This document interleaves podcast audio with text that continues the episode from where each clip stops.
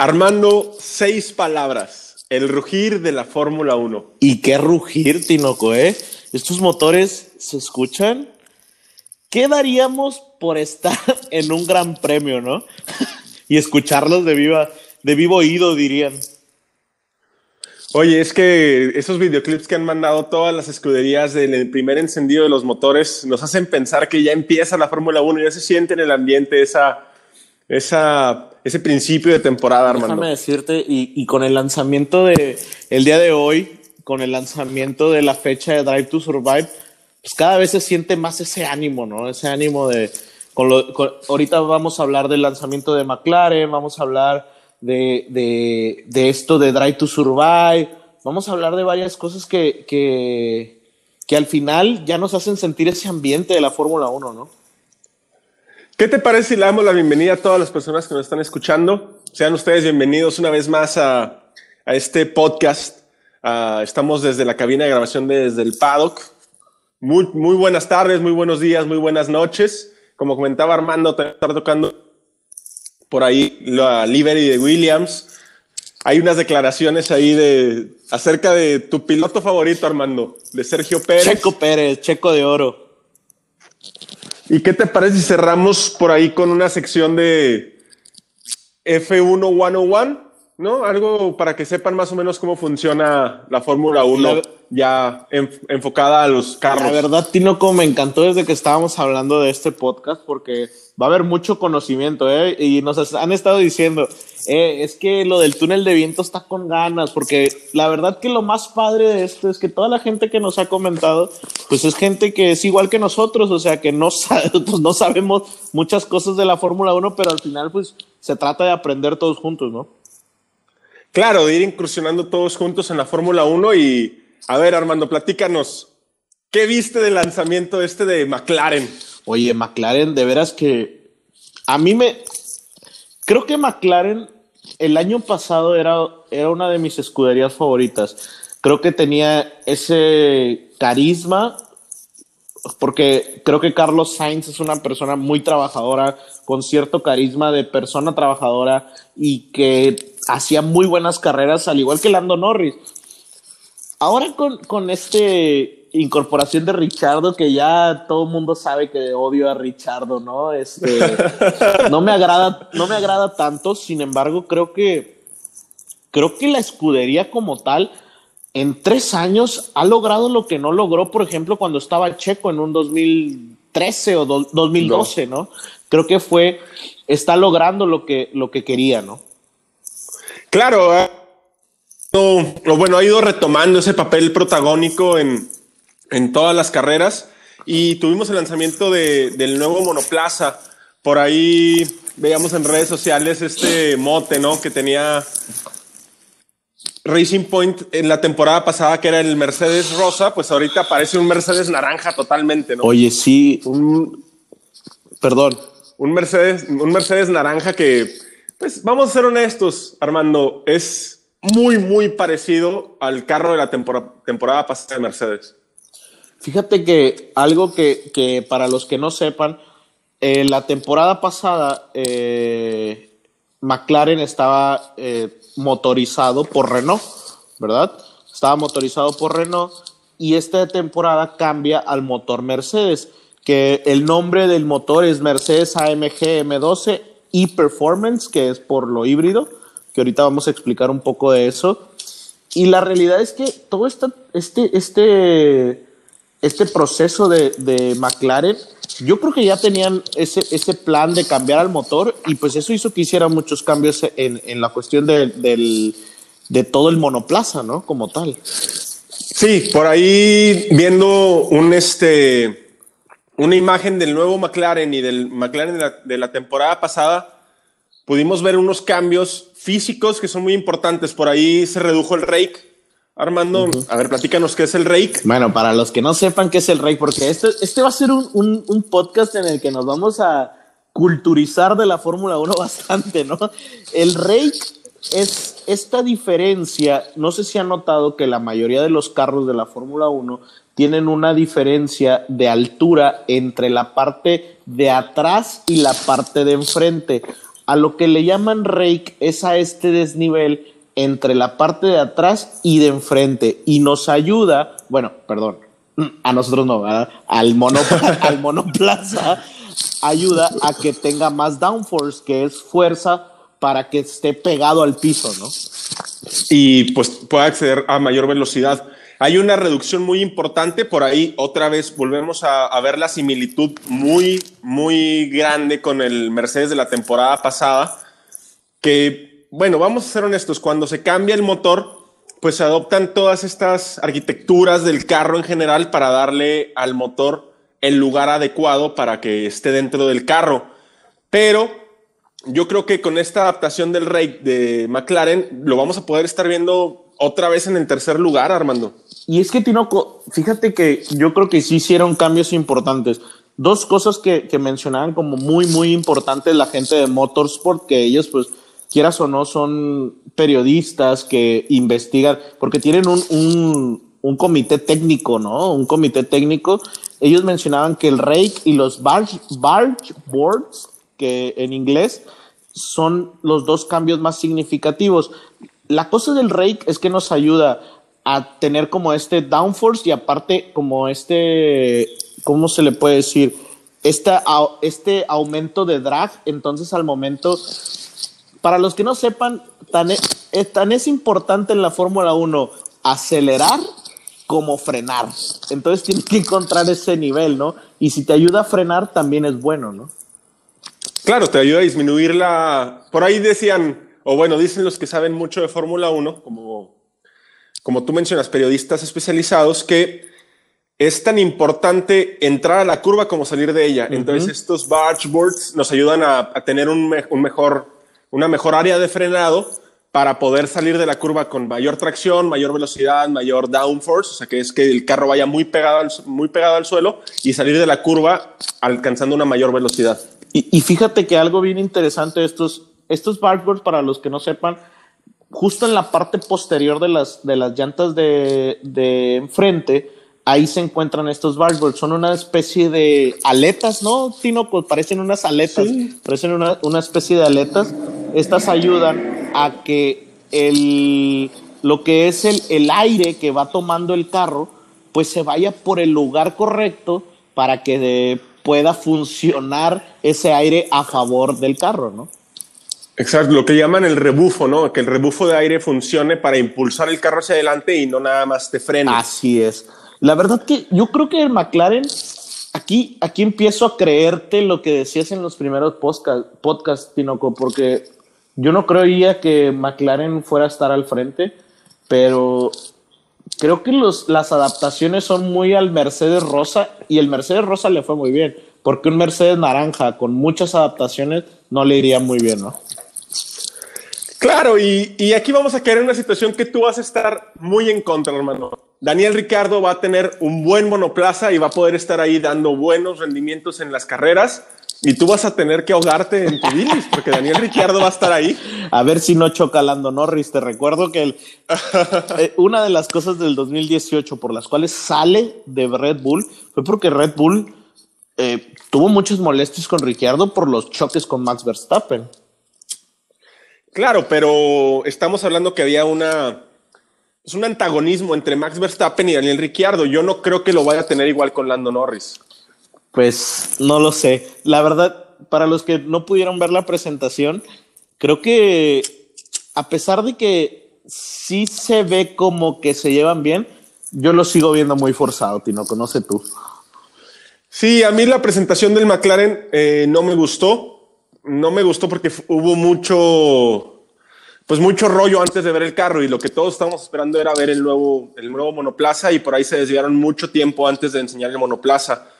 Pero yo sigo pensando que el McLaren va a ser un buen papel. Se ve prometedor el monoplaza y por ahí te va a generar un uno o más este, disgustos, Armando. Yo creo que sí, pero una de las escuderías que justo lo presentaron fue el día de hoy, este, y que creo a mi parecer, creo que es una de las escuderías que tiene mayor potencial, es Alfa Tauri, Tinoco. ¿Tú qué, qué, qué piensas después de, de, ver este, este carro que para mí para mí, a mi gusto, es el mejor livery de todos. O sea, es el más bonito de todos. Me gusta el azul, Armando. Me gusta mucho el azul. Me gustó que el videoclip que, con el que hicieron el lanzamiento fue corto, fue conciso, fue directo al punto. Vamos a enseñar el carro. Eh, lo único que tal vez podría ahí criticar sería que Yuki Tsunoda está muy, muy chaparro. o sea, se ve un poquito fuera de la visual que tenemos de los pilotos, ¿no? Pero también me gustó el nuevo Alfa Tauri.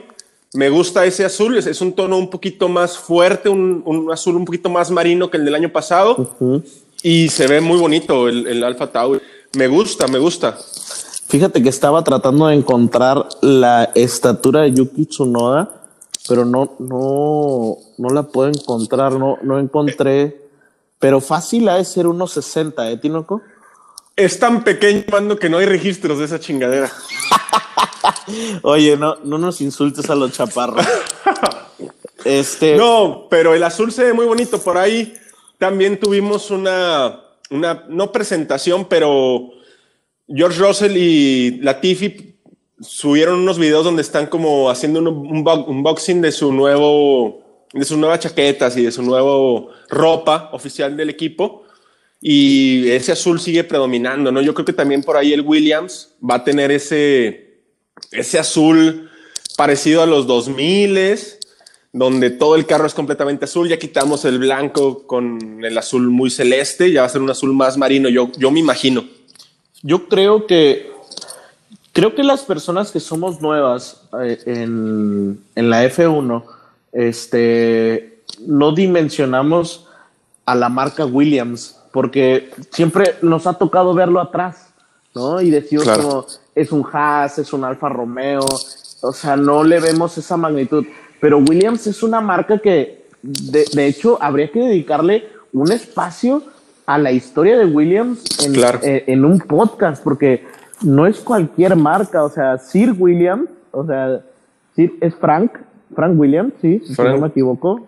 Este, al final es, es una leyenda de la Fórmula 1, ¿no? Claro, toda la escudería Williams, pues hay que recordar que en, el 90, en los 90 era una escudería puntera, en los principios del 2000 también con Juan Pablo. Eh, pero pues ha venido un declive que para los que nos están escuchando, que como nosotros estamos incursionando en la Fórmula 1, siempre se da esto, ¿no? Que escuderías bajan y suben. Ahorita está pasando, por ejemplo, con Ferrari. Pero a mí, de momento, lo que ha salido de Williams me gusta. Hay que esperarnos a ver a, su lanzamiento. De la... Pero lo que está saliendo de Williams me gusta. Me gusta que hayan quitado ese azul muy celeste, que le den una presencia mayor al azul. Un azul marino, un azul fuerte, un azul pues inglés. Fíjate que algo que a mí me, ilusiona mucho de William, una, creo que este tipo de cosas que, como lo que mencionas de la ropa, que haya cambiado a la marca Umbro, ¿no? Es una marca pues reconocida a nivel mundial, yo creo, este, que tenga nuevo estilo, creo que refleja este nuevo paquete de inversionistas o paquete, este nuevo dueño que tiene, que va a tener nuevas adquisiciones o nuevas cosas de, de que, mostrar al mundo, ¿no? Y, creo que esas, ese marketing alrededor de inversionistas y todo se va a reflejar también en, en el carro, ¿no? Sí, hay que recordar que Williams va a estar motorizado por Mercedes, que es el, pues a primeras luces, el mejor motor que va a haber en la Fórmula 1.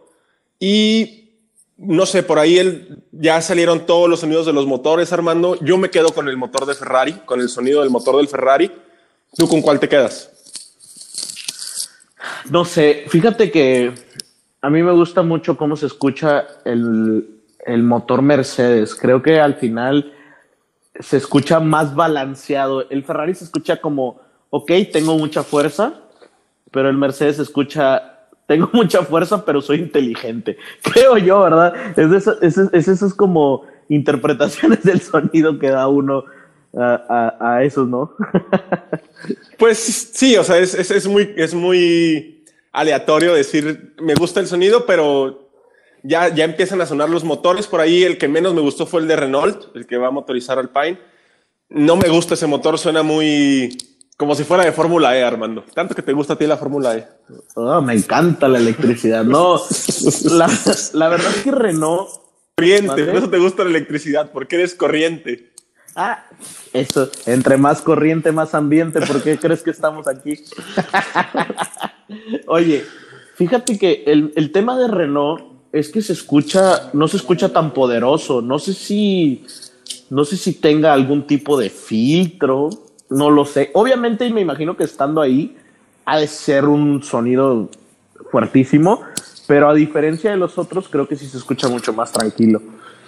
Sí, por ahí para los que no hayan tenido oportunidad de ver o de escuchar, mejor dicho, esos audios, tanto el motor de, de Ferrari como de Mercedes como de Honda suenan más enojados, Armando, como si estuvieran esperando a salir, ¿no? Un león enjaulado que ya quiere ver el asfalto y competir, y el motor de Renault pues suena un poquito apagado, suena, pues no sé, no, no, no me termina de encantar el motor Renault. Por ahí vamos a ver qué tal sale, porque igual y no suena fuerte, pero da un desempeño de miedo. La verdad que Renault no terminó mal, o sea, con dos podios, con ya saben quién, con Ricciardo.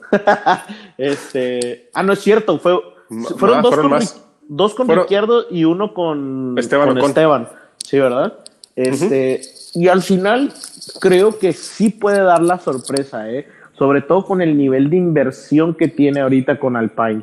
Creo que sí puede dar la sorpresa. Creo que la zona media, la zona intermedia va a ser, pero de locos. Creo que va a estar de locos. Esa zona Martin, Alpine, como ya lo hemos mencionado, McLaren, Ferrari van a estar con el cuchillo entre los dientes, tratando de exprimir décimas o a cada, a cada circuito, a cada vuelta y ahí es donde va a estar, como la temporada pasada, el ojo, ¿no? El, la pelea por puntos, etcétera.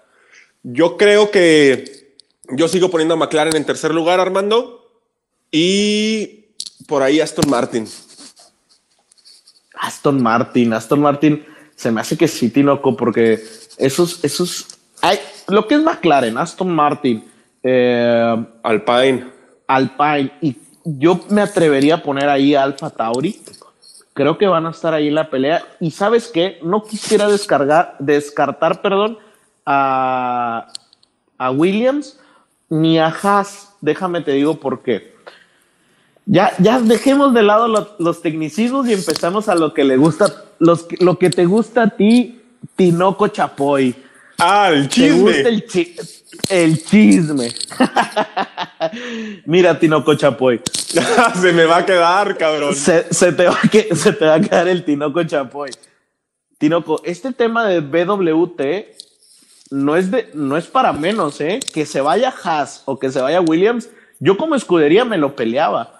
Sí, que me le pongan rosa donde quieran. Es un patrocinio importante que quiere permanecer en la Fórmula 1. Ya sabemos que Aston Martin lo descarta porque no quiere tener rosa en, en su livery. Yo me imagino que Aston Martin va a tener un verde militar también muy atractivo. Entonces descartan a BWT y por ahí suena que se puede ir a Haas o que se puede ir a Willy. Yo creo que bien se va a ir por el lado de Haas, Armando. Yo también creo que Haas. Hay, hay una teoría, es un rumor que leí por ahí, es un rumor que ya saben cómo son los gringos, ¿no? Los gringos son muy de que, ay, pues mis cosas americanas y todo esto, ¿no?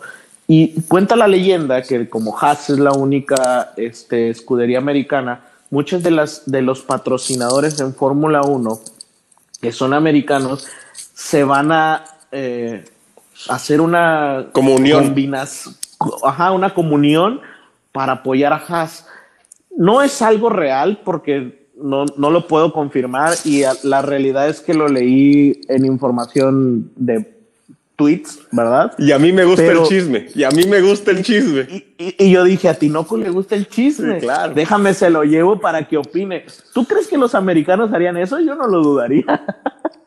Yo tampoco, Armando, porque por ahí también suena que quieren meter dos carreras, o sea, que haya dos grandes premios en Estados Unidos. Entonces, por ahí también suena que quieren tener un patrocinio fuerte en Haas. Sabemos que Haas, pues, hace dos temporadas batallaba para meter un carro en la pista ya ha sobrellevado ese problema y creo que con un patrocinio tan fuerte como es, como es BWT, porque BWT lleva tres años en la Fórmula 1, Armando, impulsando fuerte a Racing Point.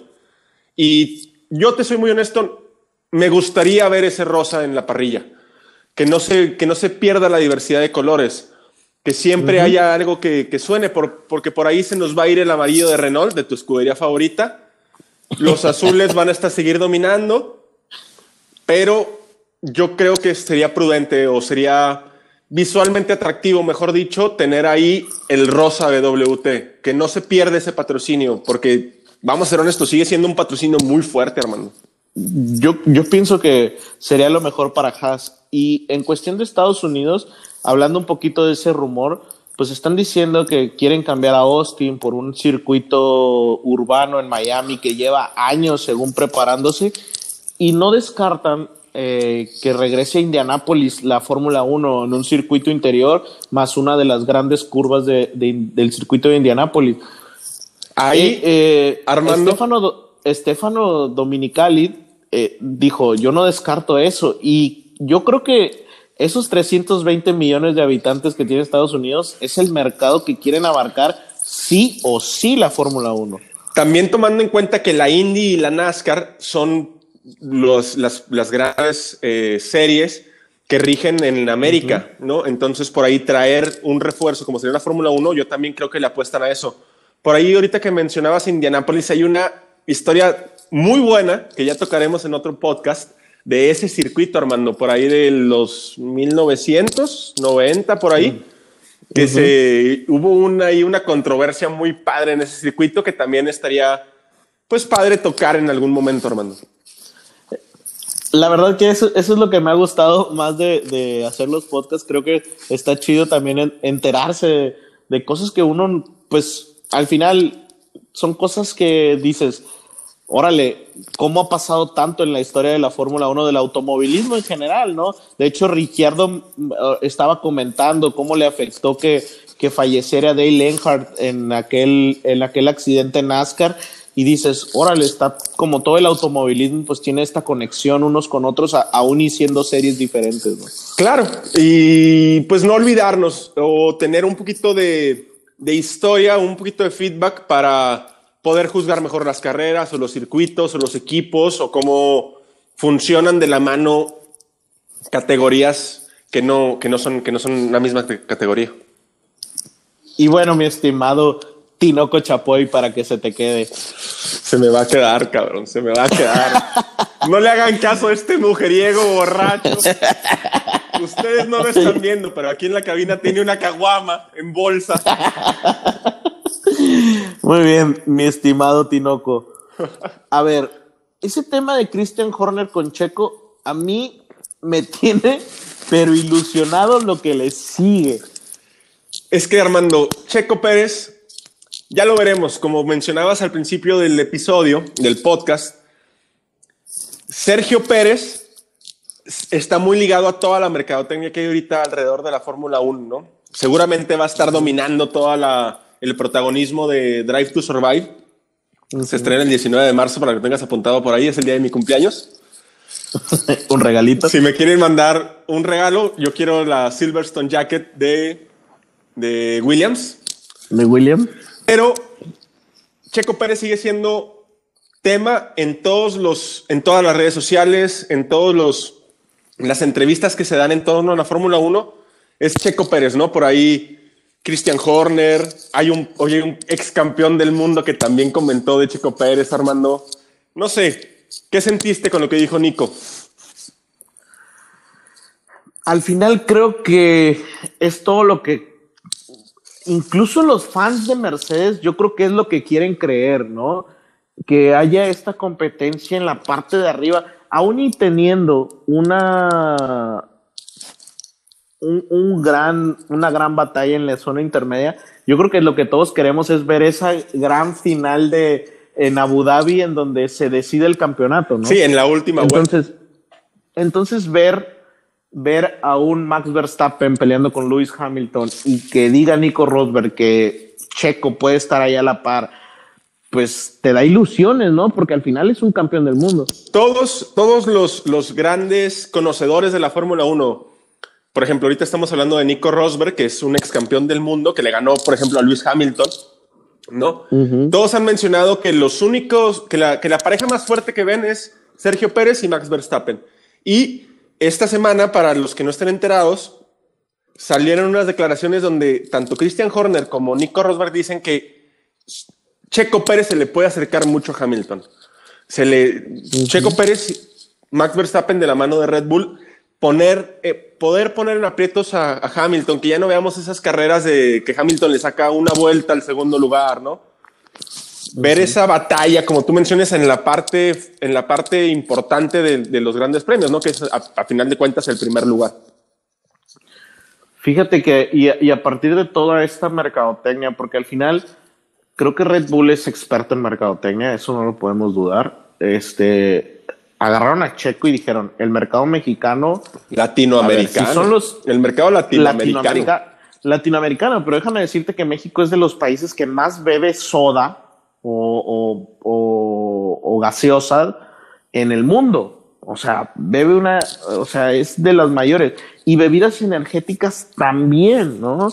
Entonces, ahí, esta lucha de marketing entre Red Bull y Monster pues yo creo que la va a ir como que ganando eh, Red Bull poco a poco y nada más con la sola adquisición de, de, Checo Pérez, que estoy seguro que en cuestión de la venta masiva debe ser muchísimo más que solo la, que la contratación, lo que le están pagando a Checo. Sí, por ahí todos los mexicanos vamos a tomar Red Bull. Tú mientras te tomas tu caguama en bolsa, yo me estoy tomando un Red Bull para los que nos quieran acompañar, un Red Bull Red Bull te da alas y Checo también te da alas. Claro, Red Bull ganó no solamente un buen piloto, sino gana una, pues, una esencia muy fuerte en el mercado de bebidas energéticas con Sergio Pérez en Red Bull. Por ahí.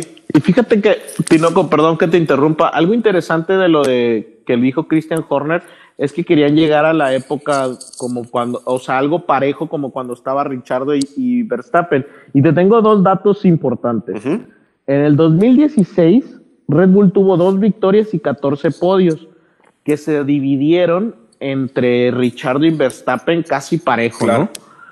En el 2017 es un año complicado para Red Bull y en 2018 que les fue bien, tienen tres victorias y 10 podios, pero casi todas las victorias y podios son de Max Verstappen. Ahí me, hace confundir un poquito lo que dice eh, Christian Horner, a qué se refiere, si a las victorias y, podios o realmente quiere una paridad entre uno y otro. Yo creo que Christian Horner se refiere a cómo puedan equilibrar una estrategia de carrera para poner en aprietos a Mercedes, ¿no? Que Mercedes esté preocupada no nada más por Max, sino también por Sergio Pérez yo creo que más bien va por ahí. Ojalá escuchemos el himno nacional mexicano muchas veces esta temporada. Yo, yo le apuesto a que así va a ser. Pero yo creo que más bien va por ahí, Armando, a tener dos pilotos competitivos, a tener dos amenazas, ¿no? que, que, que Christian Horner y todo el equipo de Red Bull presenten dos amenazas contra Mercedes, no nada más una.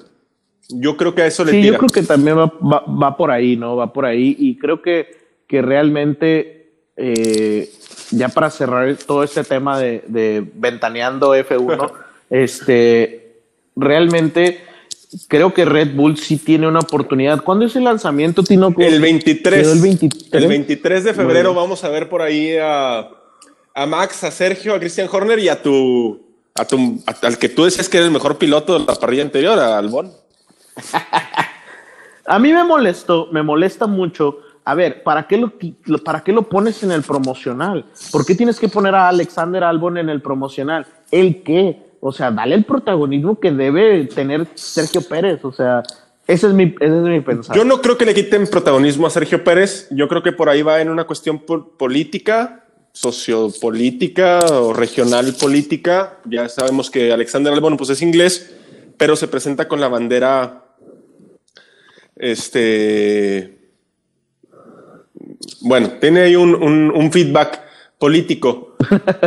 ya después vemos todo. Bueno, la gente que vea Drive to Survive 2 puede saber qué pasó con, o sea, toda la historia de Alexander Albon, ahí la, la explica. Oye, yo quiero poner muy en claro algo, Armando, antes de avanzar.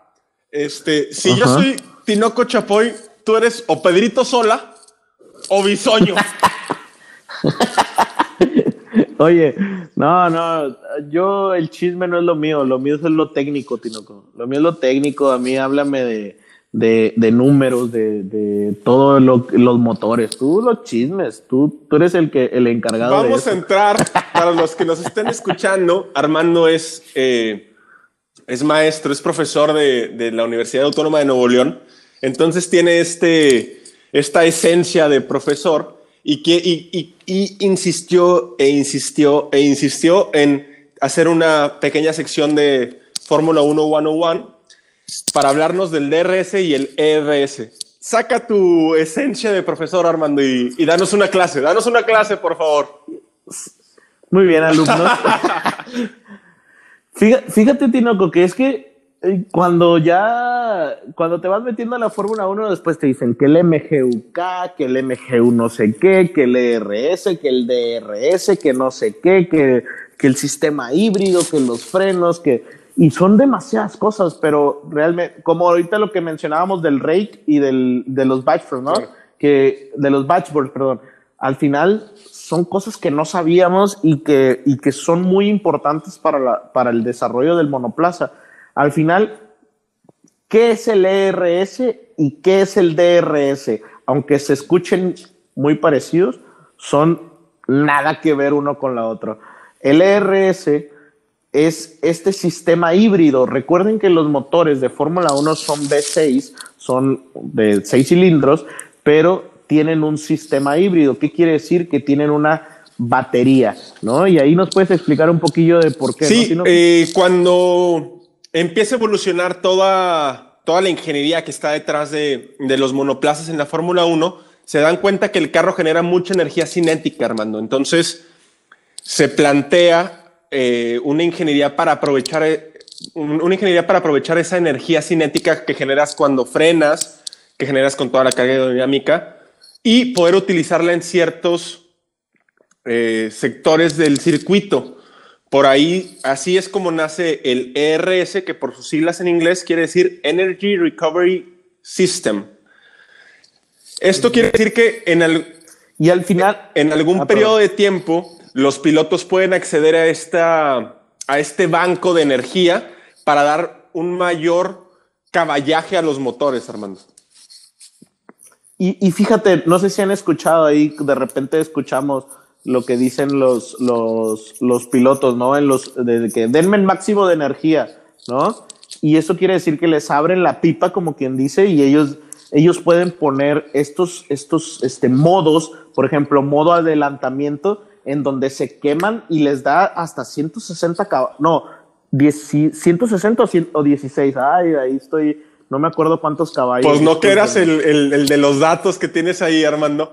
Híjole, ya la regué, ¿verdad? Ahorita lo voy a confirmar, Tinoco. Pero mientras, en lo que nos dices, en lo que investigo cuántos caballos nos da, ¿cuál es la diferencia con el DRS? Bueno, el DRS, Armando, ustedes podrán ver en, en visual de un carro, que en la parte trasera tiene un alerón. Este alerón tiene unas ventilas que mecánicamente pueden abrir los pilotos para tener menor oposición aerodinámica. Por sus siglas en inglés es Drag Reduction System, es mejor conocido como DRS, y en diversas zonas, por ejemplo, el podcast pasado hablábamos de que el Gran Premio de Portugal en el circuito tiene dos zonas de DRS. Esto quiere decir que cuando tú vas un segundo o menos por detrás del monoplaza que va delante de ti, en estas zonas tú puedes acceder a esa, a quitarle esa oposición aerodinámica al carro para generar mayor velocidad. Esto es mecánico completamente. Si ustedes ven el, el, alerón trasero de todos los carros, cuando se activa, pues es como una ventana, Armando. Tú abres una ventana y el, el aire fluye, fluye de, Corre el aire fluye de una mejor manera para generar una mayor velocidad. Pero platícanos, Armando, que, a ver, danos tu lectura, tu, tu clase, Armando. Estoy aquí con una pluma. y déjame decirte que el ERS, hablando del ERS, sí genera 160 caballos más. ¿eh? Es, es, una, es una cantidad de caballos impresionante. Por eso, la realidad es que si ya nos ponemos a ver a los nuevos carros eléctricos, tienen una fuerza increíble. Incluso son hasta más rápidos que algunos de, mm, de combustión, ¿no? De combustión interna. Pero bueno, pasando al DRS. El DRS yo lo siento que se creó o lo hicieron por el espectáculo, ¿no? Al final, si nosotros nos fijamos, o la mayoría de los adelantamientos en la Fórmula 1 se dan en la zona de DRS. Por eso muchas veces es eh, el, la, la persona en la radio le comenta DRS activado o DRS ya lo tienes disponible o aún no llega el de atrás, no llega a la zona de DRS. Por eso los, la gente que va enfrente siempre trata de estar un segundo o más adelante del de atrás. ¿Por qué? Porque nada más la el carro que esté atrás puede activarlo, ¿no? Puede activarlo y eso hace que pueda hacer el, el adelantamiento. Al final, ustedes se van a dar cuenta, ahora que saben qué es el DRS, se van a dar cuenta en las rectas en el primer premio, en donde se ve la gran diferencia entre los que abren el DRS y los que no abren el DRS. Normalmente en las primeras vueltas, todos los carros traen abierto el DRS porque la diferencia entre unos y otros pues es menor a un segundo. Eso hace que todos lo abran y pues no tengan estos adelantamientos. Pero una vez que se va descompactando todo el grupo, pues tenemos estas, estos grandes adelantamientos con el DRS. Hay que, hay, que, hay que también hacer un énfasis, Armando, en que hay, o sea, no se puede activar el DRS siempre. Como ya comentabas, es un segundo o menos detrás del primer carro.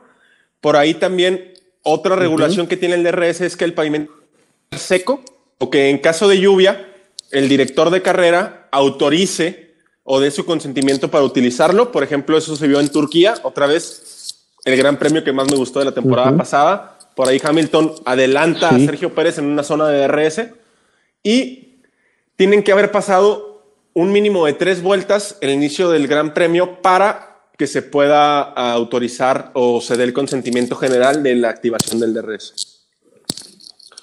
Sí, de hecho, por eso las primeras tres vueltas vemos que se tratan de separar lo más posible lo que son los primeros lugares para poder evitar la zona de DRS, ¿no? O sea, evitar que los de atrás puedan activarla. Porque al final, que se vayan activando las zonas de DRS hace que se compacte el grupo, ¿no? Cada vez se va compactando más y más. Y al final es, el, es parte del espectáculo. Creo que es algo que le da bastante, bastante espectáculo a la Fórmula 1. Y pues bueno, Tino, esa fue la clase del ERS. Estoy con mis notas, Armando, ni en la facultad estudiaba tanto. Tinoco, la pregunta, ¿cómo me encanta preguntar? Ah, la, jiribilla. el maestro de la jiribilla, te voy a apodar. Armando el maestro de la jiribilla. Tinoco, la pregunta que yo creo que mucha gente se está haciendo a partir de, de, de estos lanzamientos que ya vimos de Alfa Tauri y McLaren. ¿Quién va a ser el mejor del resto, el equipo mejor del resto. Primero vámonos con el equipo. ¿Quién va a ser el equipo mejor del resto? Dejemos a Mercedes y Red Bull de, eh, lado. ¿Y quién va a ser el mejor? Sin haber visto el lanzamiento de Aston Martin, de Alpine y de Ferrari, yo me quedo hoy, hoy 19 de febrero, con McLaren. Yo me quedo también, fíjate, no sé si sea por el lanzamiento, ¿verdad? Pero veo muy completo y compacto al equipo, a pesar de que me moleste y me, me sulfure Ricardo con su con lo forzado que es, creo que creo que es un muy buen piloto y creo que pueden dar una batalla ahí fuerte y meterse al podio. Hay que ver los lanzamientos de Aston Martin, de Ferrari y de Alpine, pero yo hoy me quedaría con, con McLaren. Te voy a regresar la, la, pregunta, Armando, la gran pregunta para el cierre del capítulo del día de hoy. A ver. ¿Con quién te quedas como último lugar de las escuderías? ¿Con Haas o con Williams? O con Alfa Romeo, o con Alfa Romeo. Creo, bueno, eso te iba a decir, te la cambio. Creo que el último lugar va a ser Alfa Romeo. Yo. Y no, y no, no necesariamente. Bueno, es que, ¿sabes qué? El problema va a ser ahí entre Mazepin eh, Giovinazzi y Latifi, creo que ellos tres se van a estar peleando esos tres últimos. Porque si ponemos en perspectiva a Kimi Raikkonen, a, a Mick Schumacher Y, a, y a Russell, creo que se pueden dar ahí un, buen tirante eh, a partir del, del, del, 17 o 16 en adelante. ¿Cuál escudería, Armando, pones al final? Ya deja ese, ese, esa esencia de profesor. Dime cuál pones al final. De, político. Pondría Alfa Romeo. Yo pongo Pues bueno, eh, yo tengo la esperanza de que BWT tenga ahí esa ese patrocinio y creo que le podría dar un muy buen impulso a la escudería Haas. Y creo que al final le da un muy buen impulso todo esto de, Estados Unidos que creo que si es rumor o no, pues si se llega a hacer, creo que podrían llegar a ser una muy buena. Vamos a despedirnos Armando, un gusto otra vez escucharte decir chismes. Como siempre. Como siempre, Vitinoco, un gusto, esperemos, mándenos ahí sus impresiones, un like, este, siempre, siempre es bueno y pues Tinoco. Box, box, Armando, box, box. Hasta luego. Hasta luego.